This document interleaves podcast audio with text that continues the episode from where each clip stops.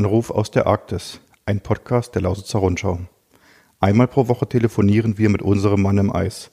Dieser Mann heißt Thomas Wunderlich, wohnt normalerweise in Burg im Spreewald und ist Kapitän auf dem deutschen Forschungseisbrecher Polarstern. Die Polarstern befindet sich gerade auf der größten Arktis-Expedition aller Zeiten. Ein Jahr lang erforschen Wissenschaftler am Nordpol den Klimawandel. Ich, Daniel Steiger, Reporter bei der Lausitzer Rundschau, rede mit Thomas Wunderlich zum Beispiel über seine Aufgaben an Bord, erste Forschungsergebnisse oder das Leben und Arbeiten im ewigen Eis.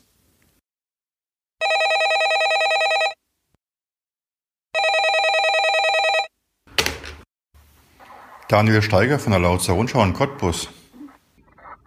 Ja, ja hallo, Thomas Wunderlich der Flaschen aus der Arktis. Hallo. hallo Thomas. Schön, dass du auch äh, in dieser Woche wieder anrufst, obwohl ich überlegt habe, unser Podcast heißt ja Anruf aus der Arktis. Nur habe ich gehört, äh, oder es gab jetzt die Meldung die Tage, dass ihr schon auf dem Rückweg seid und eure Eisscholle verlassen habt. Stimmt denn Arktis überhaupt noch oder müssen wir den Podcast umtaufen? Nee, also das stimmt schon noch. Äh, also wir sind im arktischen Ozeanbereich und wir sind auch noch weit, weit nördlich äh, des nördlichen Polarkreises. Wir sind aktuell 86 Grad Nord. Aber das ist richtig, dass wir, dass wir unsere Scholle ja, äh, verlassen haben, denn äh, so nah am Nordpol bis nach Bremerhaven in drei Wochen, das ist schon sportlich, eine sportliche Strecke, die da zu absolvieren ist. Und da wir zwischenzeitlich auch noch an Spitzbergen vorbei und äh, anlaufen müssen, um da äh, ja, noch Anlieferungen durchzuführen, äh, mussten wir halt los. Und das Eis ist halt ist halt auch immer noch da und das lässt sich halt schwer kalkulieren, ähm, ja, wie man durchkommt. Und äh, deswegen sind wir unterwegs und es wird dann nur langsam Zeit, dass man mal zu Hause ankommt. Nur bis ihr zu Hause ankommt, dauert es ja noch eine Weile. Du hast es ja angesprochen, ihr werdet am 12. Oktober in Bremerhaven erwartet. Nur war ja auch schon eure Anreise oder Anreise, aber eure Fahrt zum Nordpol ähm, schneller, als ihr erwartet habt oder kalkuliert habt. Was ist denn, wenn jetzt doch der Rückweg auch schneller geht und ihr vor dem 12. in Bremerhaven seid? Drehst du dann noch mit, dem, mit der Polarstern drei extra Runden durch die Nordsee? Oder äh, sagt ihr dann am 10. schon, hallo, wir sind zwei Tage zu früh da und legt fest oder macht fest? Also es kann passieren, was will, ähm, aber wir werden am 12. ankommen. Das ist nicht nur so, dass das vielleicht über das Gegenrecht jetzt vielleicht noch lange erscheint, aber es ist auch nicht so, dass wir auf dem Rückweg auch nichts zu tun haben. Also wenn man jetzt gut durchs Eis kommt, ähm, entsteht ja eine freie Zeit.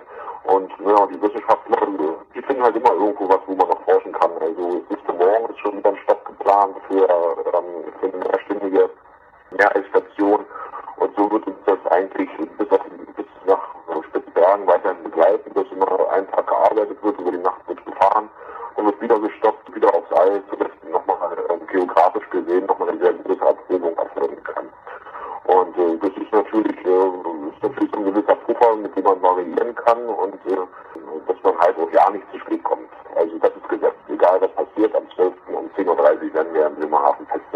Oh, pünktlich. Die Zeit ist auch schon festgelegt. 10.30 Uhr, so, so.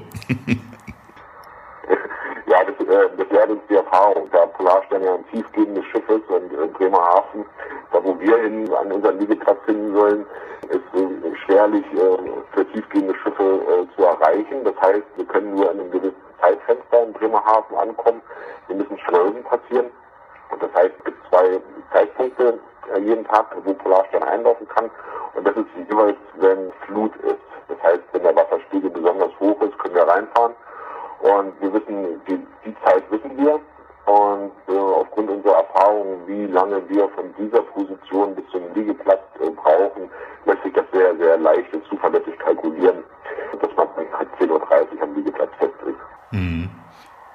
unserer letzten oder unserer Podcast-Folge vergangene Woche hat der eurer wissenschaftlicher Leiter Markus Rex die Expedition so aus Forschersicht als vollen Erfolg bezeichnet.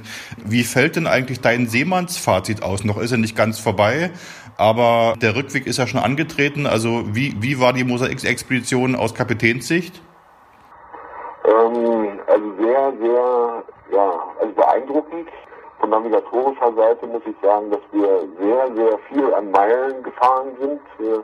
Eigentlich äh, mehr, mehrmals hin und her durch die, durch die Arktis,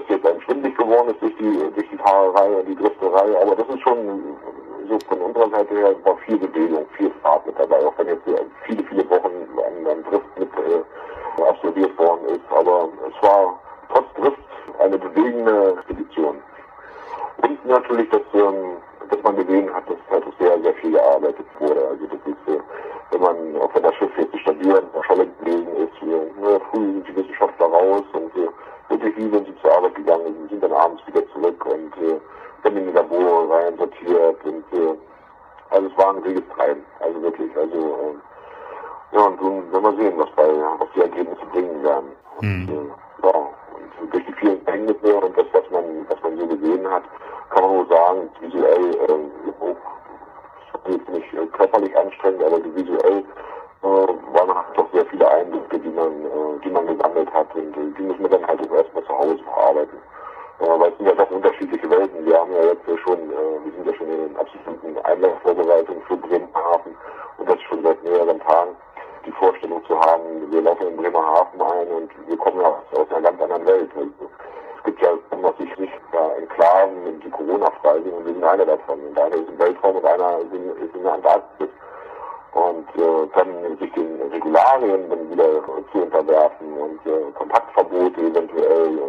Und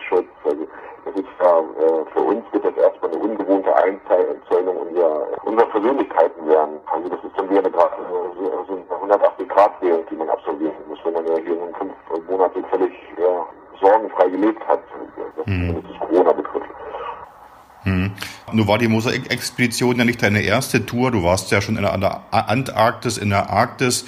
Wo ordnest du, wenn du dem der Expedition jetzt so einen Titel geben müsstest, wo ordnest du die ein? War es eher so eine Routinemission für dich oder äh, hat die das Prädikat Abenteuer meines Lebens verdient? Also die Abschnitte jetzt, die ich begleitet habe, das steht schon ganz weit oben. Also ich war ja immer so ein, ähm, wie gesagt, der auf Hunger besser gefallen selbst visuell. Man hat ja Arktis als, als festen Kontinent, ähm, so von der Natur her ist es halt ein bisschen netter da unten. Hm. Äh, weil hier ist meistens ist es diesig, neblig, ja, selten die Sonne, ja, und immer nur Eis, also als homogener, also keine, keine Eisberge oder aber ich muss sagen, man hat jetzt so die Arktis oder auch anders kennengelernt. Man hat so Mittel bei dem Zyklus ihres Lebens, das man dazugestoßen hat, die bis zum Ende begleitet und jetzt auf Fleck 5, wo wir nochmal die Einzelphase mit begleitet haben und beobachtet haben, hat man jetzt dann ganz, man hat vom, Anfang bis zum Ende äh, ja, das Leben des Eises so mit sonst auf anderen Expeditionen in der Arktis, ja, dann ist man ist man ein paar Wochen auf Station oder man ist auch gar nicht im Eis und ähm, ist, macht so ja, seine Arbeit und erledigt die Anforderungen, die gestellt werden. Äh, ja, es ist schon ziemlich weit oben, also muss man wirklich sagen. Und mhm. ähm,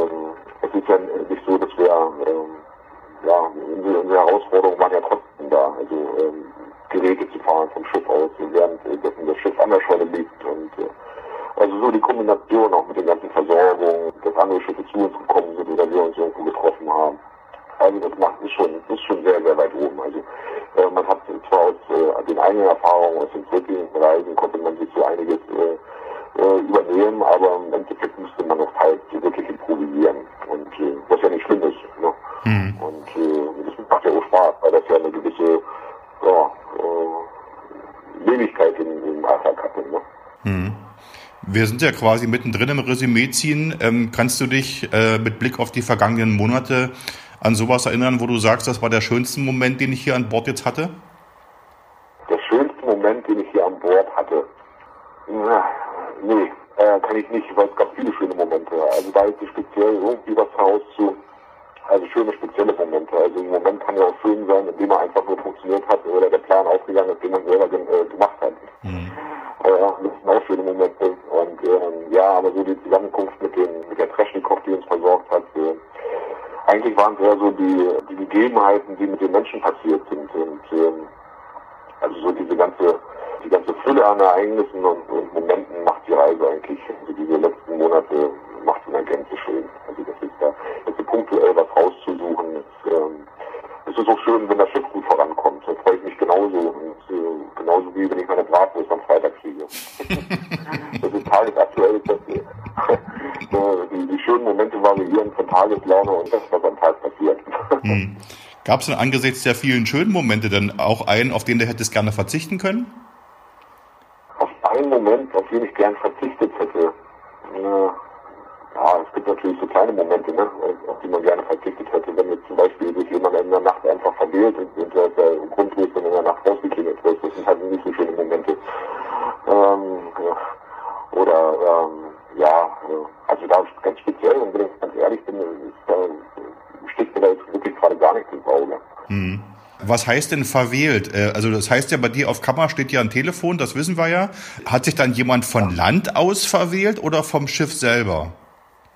Ja, also es gibt ja, wir haben ja unzählige Betriebsräume und unzählige Kammern an Bord. Und jeder Betriebsraum und jede Kammer ist mit einem Telefon ausgerüstet und man kann hier hin und her telefonieren. Also unter den Kammern, unterhalb der Betriebsräume. Da ist es bei einer dreistelligen Nummer, ist die Chance groß, dass sich einfach mal jemand äh, vertippt und dann beim In der Nacht anruft. Aber es ist ja dann auch nicht so, dass man sich äh, dessen stellt, was man getan hat, sondern dann einfach wieder aufgelegt wird.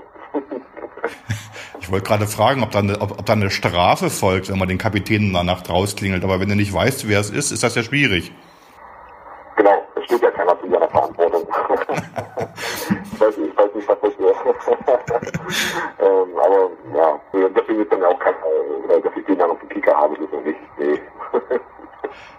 Am, am Ende unserer Podcast-Folgen reden wir ja immer über das Thema Essen und ich frage dich immer, was es heute auf deinem Teller gab beim Mittagessen.